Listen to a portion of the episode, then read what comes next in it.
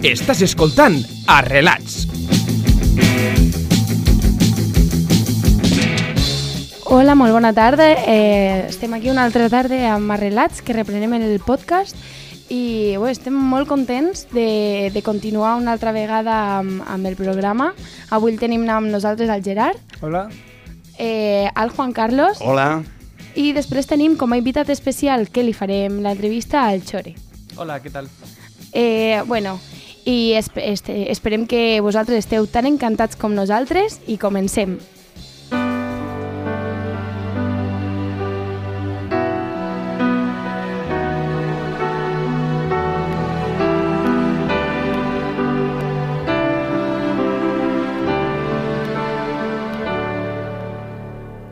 Bé, tenim per començar eh, la secció Les històries d'arrels. Estrenem aquesta nova secció en la que avui, per exemple, el Gerard i el Juan Carlos ens relaten eh, breus historietes de la seva vida.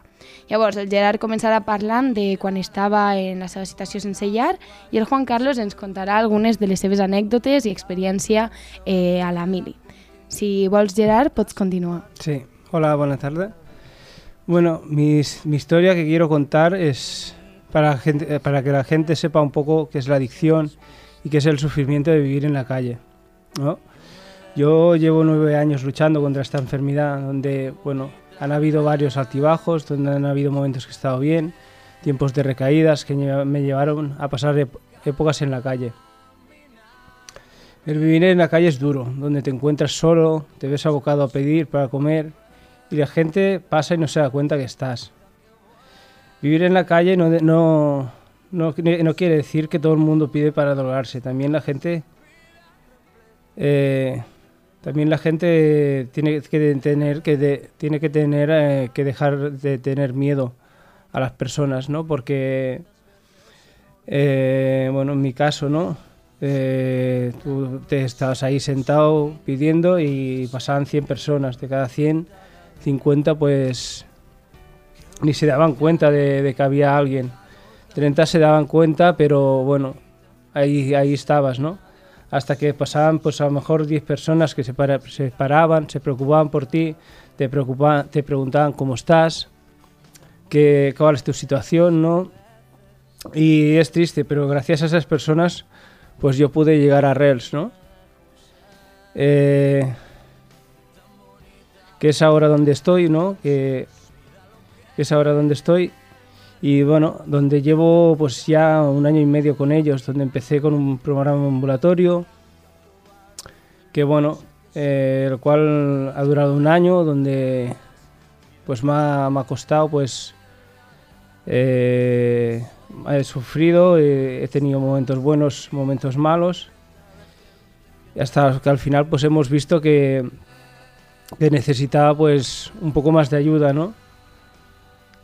Y hemos visto que no terminaba de funcionar, ¿no? Entonces pues se ha decidido pues a través de la última recaída donde yo lo pasé muy mal, donde acabé durmiendo en un pabellón, ¿no? Y pues bueno, empecé otra vez pasar al programa de comunidad terapéutica y ahora pues bueno, llevo ya tres meses donde me estoy encontrando a mí mismo, donde eh, me están ayudando pues a ser una persona nueva y a empezar una nueva vida, ¿no? Y pues bueno, y a seguir saliendo de, de esta adicción que es una enfermedad que realmente es para toda la vida. Moltíssimes gràcies, Gerard, per compartir el teu testimoni. A mi m'agradaria preguntar-te què tal, com estàs ara mateix, te sents millor en el procés? Bueno, me, me siento me siento més fort, me siento més, més jo mateix, no? Eh, el fet de, de canviar d'ambulatori a comunitat m'ha ajudat més a, a trobar-me mi mateix i a saber què és el que jo necessito realment a la vida, no? Que és eh, curar-me d'una addicció i, i, i reparar els, els danys que, que m'ha- que m'han causat al, al llarg de la vida, no? Que és, bueno, és, és dur, però és, al, al fons és gratificant, perquè retrobes una persona que, que mai que, mai, que no recordes que, que hi hagués sigut. Clar. Pues bueno, moltíssimes gràcies per, per compartir la teva història. Ens alegrem de que, pues, de que estiguis millor a poc a poc en el procés. I, I ara passem a parlar amb el Juan Carlos, que ens contarà... Què ens contaràs avui, Juan Carlos? Os contaré pues una etapa de mi vida que me cambió la vida radical. ¿eh? Y fue pues eh, de Madrid me mandaron a hacer la mili a, a Lleida. Y me vais a perdonar que hable en, en castellano porque eh, a- hablo un- una miqueta de catalá, pero me vais a entender mejor en castellano. Para expressar-te tranquil·lament, no? Exacto, y- y sí, y si no, no vais a entender nada ni vais a, a dar, eh, o sea, ¿qué dice? Bueno, y... Y cuéntanos, ¿qué pasó ahí en la mili? Y ¿Cuál os- es tu experiencia de esa etapa? eh, eh, te tallan y te destinan a un destino. eh, y a mí me tocó eh, Gi- Girona, en San Clemente de Sasebes, eh, en, en Girona, y donde está el Museo de Dalí, que por suerte lo, lo pude ver eh, gracias a la mili, no me costó nada y entré gratis, o sea, y bien, precioso, una, un- una, una linda edad. Y quedé muy satisfecho.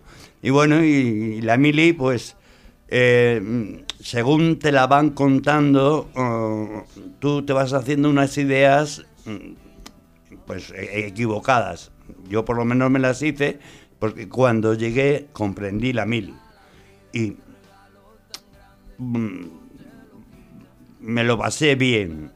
Hay gente que critica la mili. Yo la critico al 50%, o sea, tenía sus buenos malos, o sea, sus cosas malas y buenas. Tanto, ya, he dicho, al 50, 50. Y eh, hay gente que eh, la les dio oportunidad de salir de su casa. Pues no habían salido en la vida.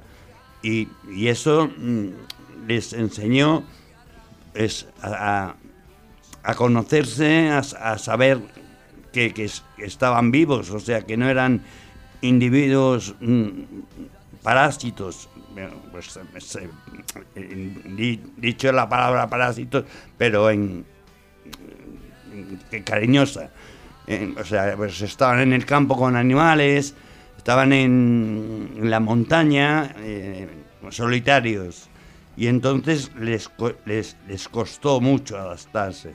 Pero de ahí sacaron una nueva vida, unos nuevos amigos, unas nuevas experiencias, unas, mm, eh, unos aprendizajes que prácticamente si no, no, si no hubieran ido a la mili no lo hubieran mm, pasado. No, no, no.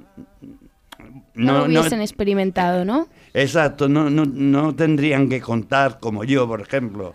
Pues la- eh, la- lo cuento porque de, del, del 50 que digo, yo lo pasé bien. O sea, me pude buscar la vida y, bueno, eh, traté de eh, acomodarme y vivir lo mejor posible, porque la mili tiene lo que el colegio, o sea, co- coger tu sitio.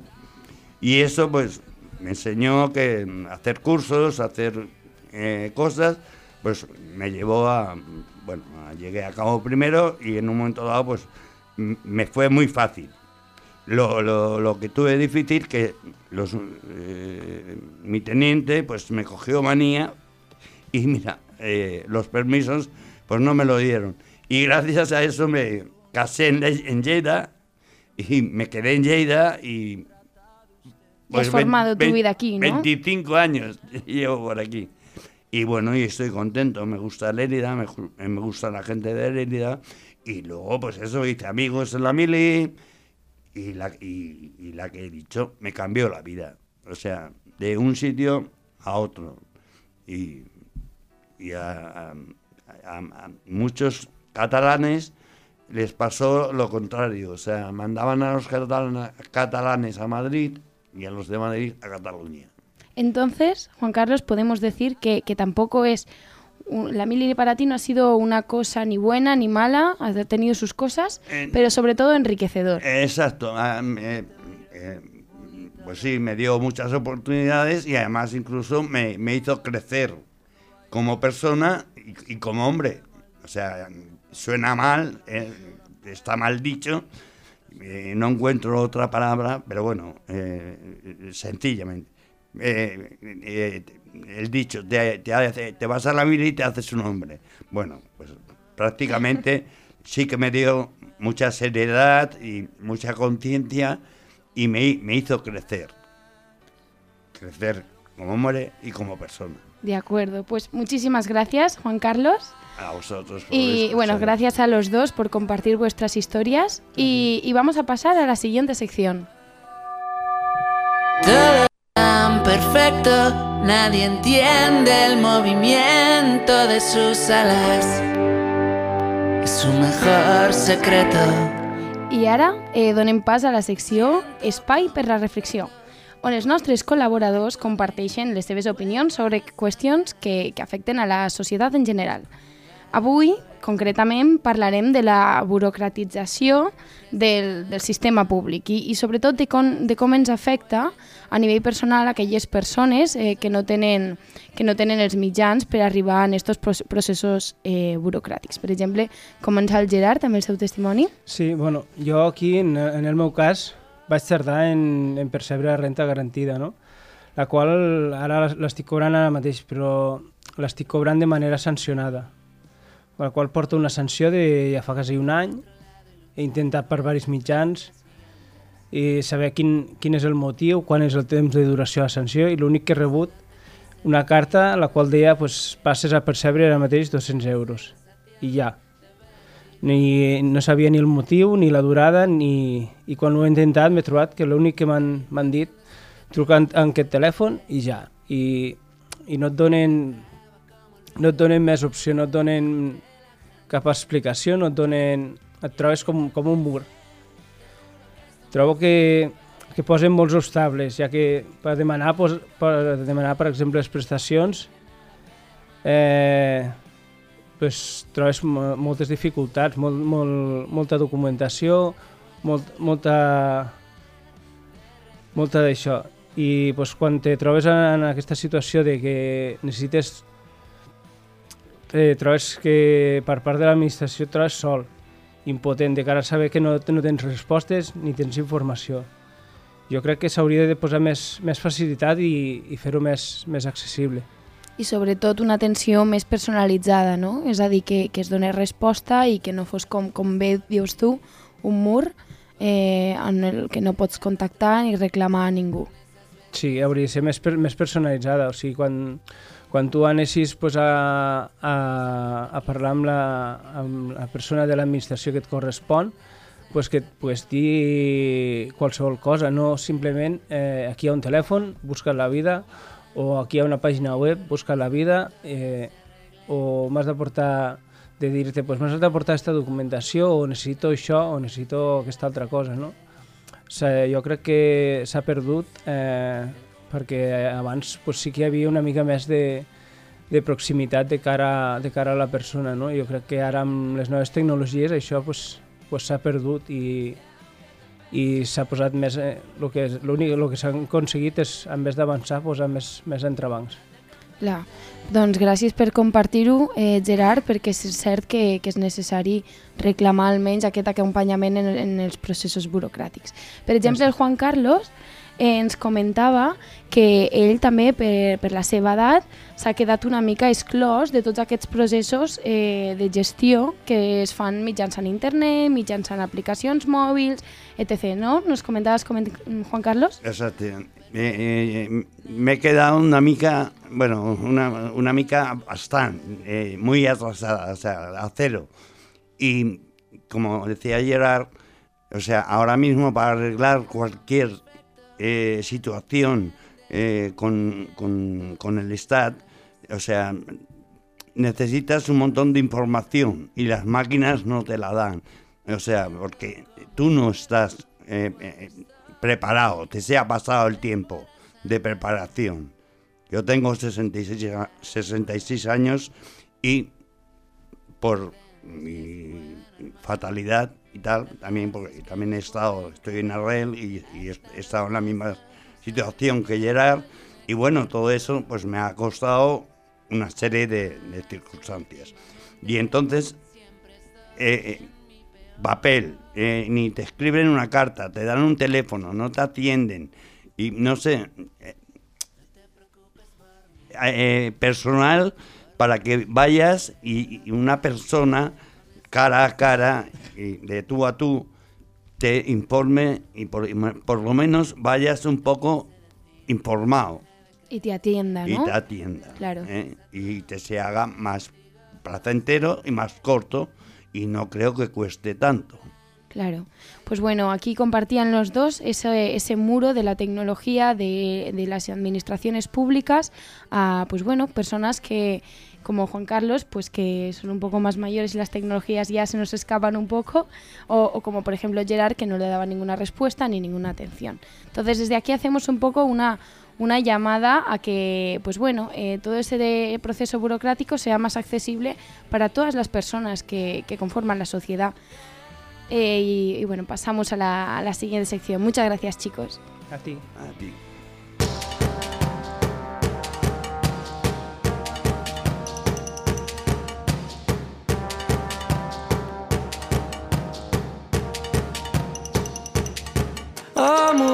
Si encara hi ets és un plaer. Eh, a la par de la entrevista eh, del Chore, eh, que es un jesuita que trabajó y vivió eh, en la selva Laca- Lacadona, eh, de él es de Chiapas, México. Y, y bueno, vamos a hacerle algunas preguntas. Buenas tardes, Chore. Hola, ¿qué tal? Eh, eh, un saludo a ti, Sandra, y a todos los radioescuchas. Eh, bueno, y nosotros queríamos hacerte algunas preguntas porque, porque en tu misión, eh, por lo que entiendo, eh, realizabas actividades de pastoral indígena en la, Iglesia Autónoma, como por ejemplo eh, la agroecología, medicina tradicional y, algunos, y el rescate también de los valores de las comunidades indígenas de, los tres pueblos con los que trabajabas. Cuéntanos un poco, explícanos cuál era tu labor, qué es lo que hacías.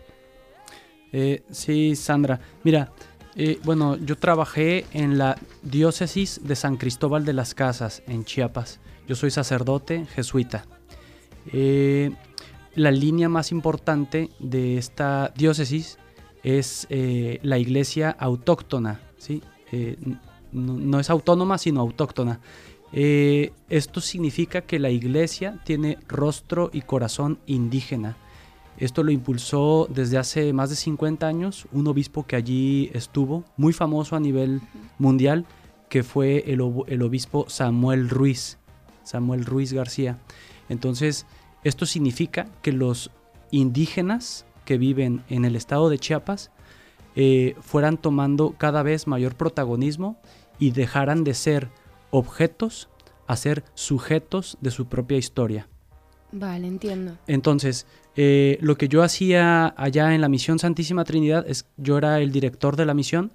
Entonces, bueno, me dedicaba eh, pues prácticamente a todo, porque desde yo lo hacía desde chofer, pero también eh, a, bueno, por ejemplo, conseguir financiamiento, eh, so- eh, supervisar que se estuvieran ejecutando las planeaciones operativas que se hacían cada año, etcétera, ¿no? Entonces, eh, el trabajo que nosotros teníamos, eh, imagínate un árbol que tiene eh, distintas ramas, ¿no? Entonces, la misión es el tronco, pero eh, las ramas, una podría ser la rama de la pastoral, que tiene que ver con la formación de formadores, es decir, multiplicadores de la misma cultura, fueran de- del pueblo chol o del pueblo soque o del pueblo tzeltal. Este, otra rama era el trabajo de ayuda humanitaria a los migrantes, eh, porque por allí, en esa zona de la selva lacandona, pasan muchas personas que están en contexto de migración. ¿no? La mayoría son personas hondureñas, aunque también de otros países, y entonces teníamos tres albergues. Estos albergues, quienes estaban allí atendiendo a los migrantes, a los migrantes, eran mismas personas indígenas. Entonces era muy bonito ver cómo personas pobres ayudaban a personas todavía más pobres, que, son, que eran las personas migrantes, ¿no? Entonces eh, se les daba de comer, se les atendían las heridas, ¿no? Teníamos relación con otras organizaciones, se les eh, decían sus derechos, eh, y peligros del camino. Y bueno, así, entonces una tercera rama tiene que ver con lo que se hace eh, de agroecología, entonces prácticas agroecológicas con la metodología de campesino a campesino y también había una, una cuarta rama, por así decirlo, que tenía que ver con la, con la eh, el fomento de la herbolaria, porque en la selva, quienes conocen las plantas medicinales, pues cuando van caminando por la selva ven una farmacia viviente. Entonces allí hay una sabiduría eh, milenaria que nosotros eh, a través de encuentros y este, talleres, cursos, pues promovíamos que no se perdiera esa sabiduría sobre las plantas medicinales. Y finalmente, eh, una quinta rama sería pues fomentar el liderazgo juvenil indígena también. Entonces, más o menos por ahí era lo que hacíamos allá en la selva eh, eh, de Chiapas. Vale. Y otra cuestión, Chore, ¿con cuáles comunidades indígenas trabajabas y cuál, cuál era tu relación con ellas? Mm, mira, Gerard, em, los pueblos indígenas con los que trabajaba eran tres. Es eh, los soques, Maya Chol y Maya Tzeltal. Entonces, estos dos últimos, pues, provienen del tronco maya, ¿sí? Entonces, son pueblos, eh, en general, los tres, pues que tienen eh, una rica historia cultural pues eh, gracias a Dios aprendí a hablar dos de los idiomas que se hablan allí, el chol y el celtal. Son idiomas, lenguas muy poéticas, muy bellas, ¿no? Y bueno, ¿cuál era mi relación con ellos? Pues, como dije, yo, yo soy sacerdote de la Iglesia Católica, soy jesuita, pero en medio de mis hermanos indígenas, pues yo era uno más. O sea, yo era, tengo muchos compadres, comadres, ahijados, eh, pues sí, yo, yo digo que me, que me hacía como un, como un camaleón. Eh, en cualquier casa era siempre bien recibido, podía dormir en cualquier casa. Eh, entonces, mm, pues era un amigo también y un hermano con ellos y, para ellos. Por lo tanto, bueno, entendemos que por lo tanto eras, eh, tú te sentías como parte de ello, no había como un, rol de que a lo mejor pues eh, tú sentías que podías em, eh, tener como más eh, poder en su relación dentro de la comunidad, sino que ellos te consideraban como uno más y tú a ellos también. Es decir, cooperabais con, una, con un objetivo conjunto, entiendo. Sí. para mí es muy, o sea, para mí hay un concepto muy importante de la autoridad, porque que lo aprendí allí en Chiapas, ¿sí? Y este principio de la autoridad es mandar obedeciendo. ¿sí? Entonces, quien tienen un, quienes tienen un cargo eh, o, cierta autoridad, la autoridad no es para servirse, sino para servir. ¿sí? Entonces, esto, eh, bueno, aplica para autoridades civiles, pero era algo que, pues que yo lo vivía también como sacerdote. Entonces, siempre yo estaba eh, escuchando y eh, en, esa disposición de, sí, de, preguntar. Y eso es algo que los mismos indígenas a mí me enseñaron. No, nunca imponer, sino siempre preguntar, escuchar, que circule la palabra, para saber qué es lo que dicen sus corazones. ¿sí? O sea, cuando las cosas tienen éxito es porque vienen desde abajo y vienen desde el sentir común de las personas si tú quieres que algo fracase, pues, pues es que lo impongas. Eso, eso, no, eso no va a progresar. De acuerdo. Y luego el Juan Carlos, quería hacerte otra consulta, Juan Carlos. Em, a raíz de el, tronco, las ramas, las hojas, vamos a llamarle estos pueblos que comentas, y el árbol tiene vida. La rama eh, le da vida a la rama, a la hoja, al fruto, eh, y lo podemos trasladar a lo humano. Eh, se llevan bien, o sea, no, voy a ocupar tu sitio, no vengo a decirte, haz esto porque lo tienes que hacer, sino con una razón. o sea, entenderse y que ese árbol tenga esa vida eh, eh, lo más bonito posible y que a nadie le falte nada, como a ese árbol. Si no tiene ninguna enfermedad, tiene hojas, tiene fruto y tiene de todo. Y tiene una raíz fuerte. Y, y eso da conciencia de que hay una unión que es para bien. ¿eh? Y, y eso, pues, eh, no, no, lo, no, no lo podíamos mm, adaptar a nosotros que lo hacemos fatal. O sea, cada vez peor.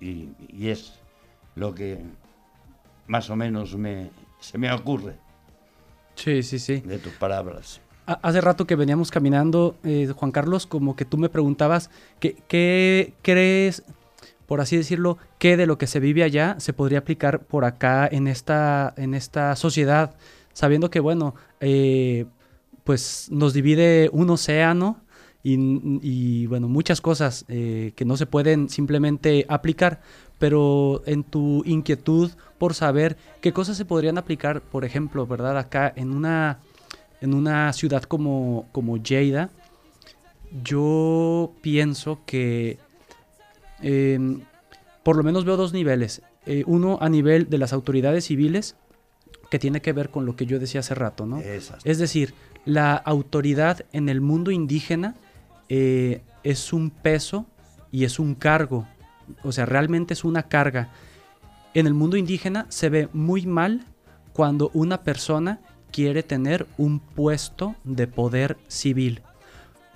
Se desconfía cuando alguna persona quiere ser el presidente del pueblo, se desconfía porque entonces significa que quiere robar. Entonces, las autoridades en los pueblos indígenas son rotativas, ¿sí? Eh, cada tres años se elige una autoridad nueva. Eh, pero es un cargo porque ser autoridad en el mundo indígena de Chiapas, en México, significa que vas a dejar de trabajar tu tierra y te vas a dedicar al bien común del pueblo. Entonces hay personas que se niegan a ser autoridad porque es eso, es realmente una carga. Y como dije, eh, quienes buscan el poder, quienes quieren tener un cargo, pues se desconfía de esas personas porque eh, significa que están queriendo obtener algún beneficio para, para su propia familia, ¿no? Entonces, lo primero que yo eh, diría, Juan Carlos, es, pues como dije hace rato, ¿no? Que la autoridad es para servir y no para servirse. Es decir, hay que mandar obedeciendo. Y lo segundo que diría simplemente es decir, para mí de las cosas más valiosas, como las perlas que yo descubrí en el mundo indígena después de haber estado allá 10 años, es el valor de la comunidad. Y el valor de la comunidad es que podemos cuidarnos unos por otros, mirar a las partes más débiles, eh, que aquí en la ciudad, en Lleida, pues eh, se podría traducir pues en eso, en, en- en los sectores más vulnerables, para que sean integrados y que nadie quede fuera.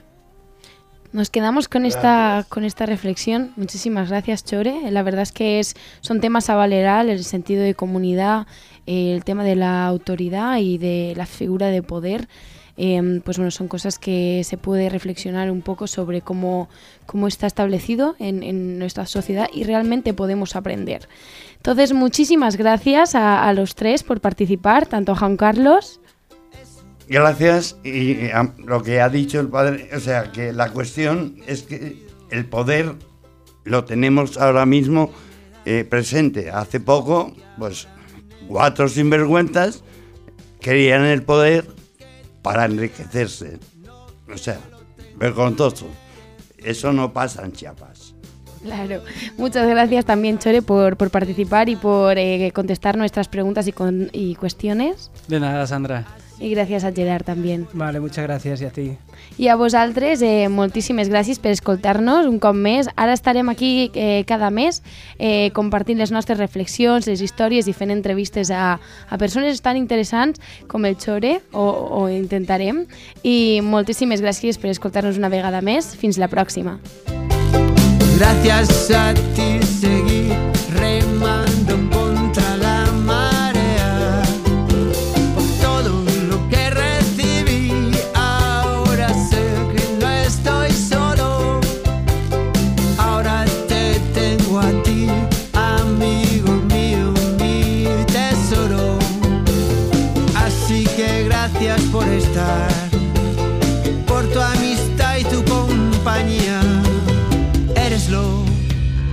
lo mejor que me ha dado la vida.